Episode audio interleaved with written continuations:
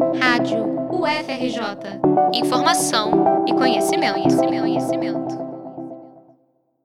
Como garantir uma alimentação adequada, social e ambientalmente justa para toda a população, sobretudo para quem vive nas periferias urbanas e nas fronteiras do campo? A preocupação abriu na segunda-feira, dia 20 de novembro, o 12º Congresso Brasileiro de Agroecologia, na Fundição Progresso, centro do Rio de Janeiro. O evento, que tem caráter científico, político, artístico e cultural, é o maior do gênero na América Latina e comemora 20 anos em 2023.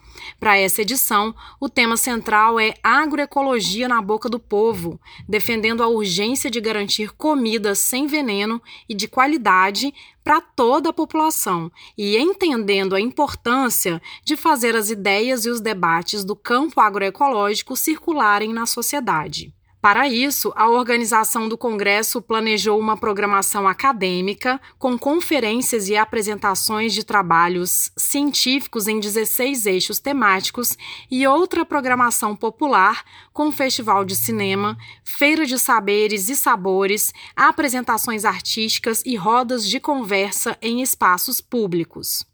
Até quinta-feira, 23 de novembro, mais de 5 mil pessoas vindas de várias partes do país circulam entre a Fundição Progresso, o Circo Voador, o Cine Odeon, o Passeio Público, a Escola Superior de Design Industrial da UERJ, a Associação Cristã de Moços, o Centro de Teatro do Oprimido, entre outros espaços. São pesquisadores, professores, estudantes, agricultores, técnicos agrícolas, representantes de órgãos governamentais, integrantes dos movimentos sociais camponeses e urbanos, povos tradicionais. No Dia da Consciência Negra, o CBA convidou para a conferência de abertura a presidente do Conselho Nacional de Segurança Alimentar, Elisabetta Recine, a ativista do Centro de Integração da Serra da Misericórdia, Ana Santos, o representante do Movimento dos Pequenos Agricultores, Beto Palmeira, e a professora da UFRJ, Helena Teodoro o combate ao racismo,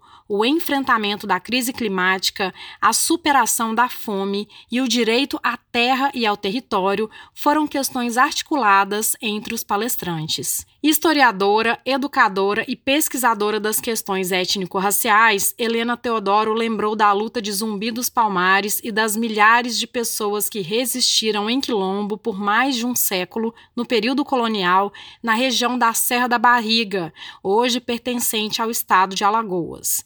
Segundo ela, foi naquele espaço que as primeiras experiências agroecológicas brasileiras surgiram, num modelo de sociedade baseado na colaboração, na partilha de saberes e na escuta da terra.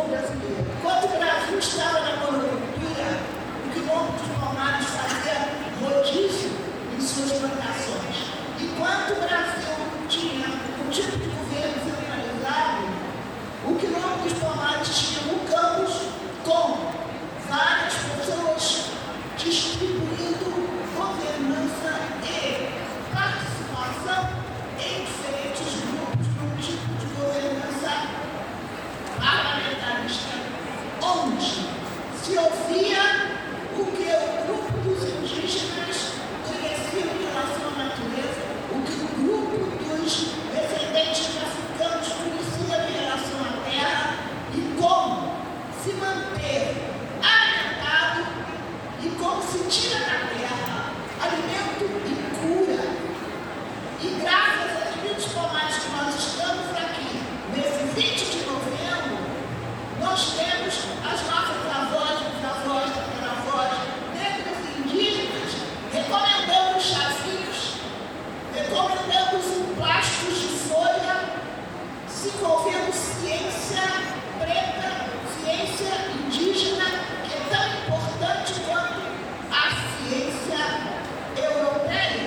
Ana Paula Santos, educadora popular, ativista, culinarista e coordenadora de uma organização sem fins lucrativos que atua na favela da Terra Prometida, no Complexo da Penha, também lembrou da sabedoria das avós, das mães, das mulheres pretas, pardas, indígenas e periféricas, que são cuidadoras, trabalhadoras e detentoras de um saber ancestral.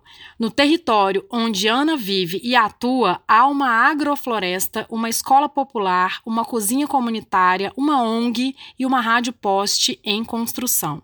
Como num quilombo, as pessoas que vivem no entorno do Centro de Integração da Serra da Misericórdia se organizam, partilham tarefas e se apoiam para superar uma situação estrutural de ausências.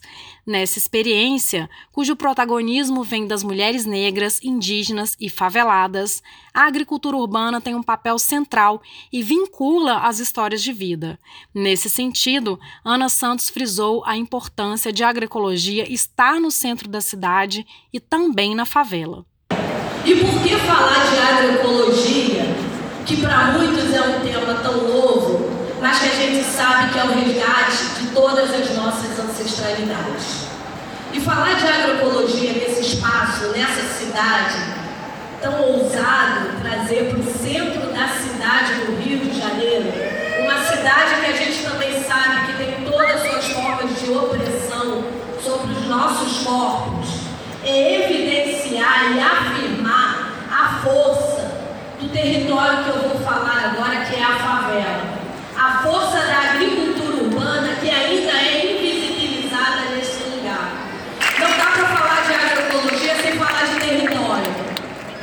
Como diz Milton Santos, território é um espaço construído socialmente. E essa favela, as favelas do Rio de Janeiro, as favelas do Brasil têm um verde. E é um verde, gente, que é irreconhecido.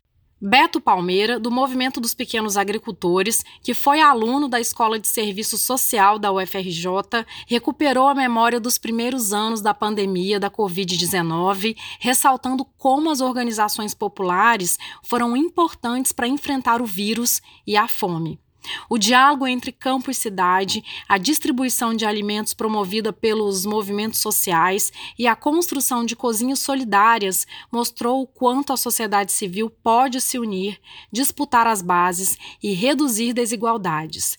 Mas, para isso, o Estado e a comunidade científica precisam estar presentes e alinhados com a luta popular.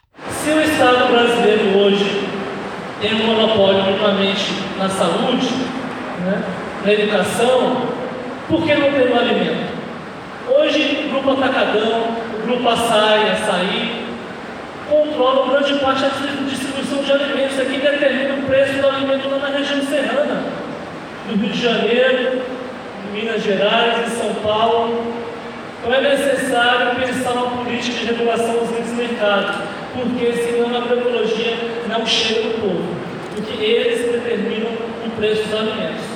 E aí, a turma que vai ter um desafio para a academia, tem um congresso brasileiro de agroecologia, de muitos científicos aqui, é desmontar essa, esse sistema, essa cadeia de distribuição de alimentos, que cada vez mais está monopolizada e internacionalizada. Então, eu diria que esse é o grande inimigo da agroecologia na boca do povo, são essas grandes redes de abastecimento, os grandes grupos de atacadão. Elisabetta Recine, que também é professora da Universidade de Brasília, foi no mesmo sentido. Ela criticou a falta de regulação do sistema agroalimentar hegemônico que transforma a comida em mercadoria. Uma mercadoria que não importa exatamente o que ela seja, só importa o quanto ela gera de lucro. Um lucro que é concentrado em pouquíssimas empresas, em pouquíssimas transnacionais. Então, esse caminho de vida que o alimento significa foi transformado pelo agronegócio, pelo sistema alimentar hegemônico, num caminho de disputa, de morte, de empobrecimento, de fome. E é isso que um congresso como esse e inúmeros outros momentos, aonde a experiência da agroecologia se expressa, ela aponta para uma viabilidade. Sim, é possível a gente pensar numa outra maneira, não só de produzir e consumir alimentos, mas uma outra maneira de organizar as nossas sociedades. A presidente do Conceia destacou ainda o papel de entidades da sociedade civil na luta por políticas públicas voltadas à segurança e à soberania alimentar. Vem dessas instâncias a capacidade de propor, fiscalizar, acompanhar e até mesmo pressionar as ações governamentais. Para quem não lembra, o Conceia foi extinto no primeiro dia do governo de Jair Bolsonaro, em 2018, e retomado no primeiro dia do governo Lula, em 2023. No contexto do CBA, ainda na segunda-feira, os movimentos dos pequenos agricultores e dos trabalhadores sem teto organizaram uma distribuição solidária de alimentos na Lapa e serviram cerca de 2.500 refeições. Ainda na abertura, representantes do governo federal, do BNDES, do Banco do Brasil e demais entidades que fomentam a agricultura no país anunciaram novos recursos para o programa Ecoforte e a instalação da Comissão Nacional de Agroecologia e Produção. As medidas sinalizam para a construção de uma política nacional para o setor. O 12º Congresso Brasileiro de Agroecologia segue até quinta-feira e a programação completa, inclusive o que tem entrada aberta ao público geral, pode ser encontrada no site cba.aba-agroecologia.org.br. Reportagem de Patrícia da Veiga para a Rádio FRJ.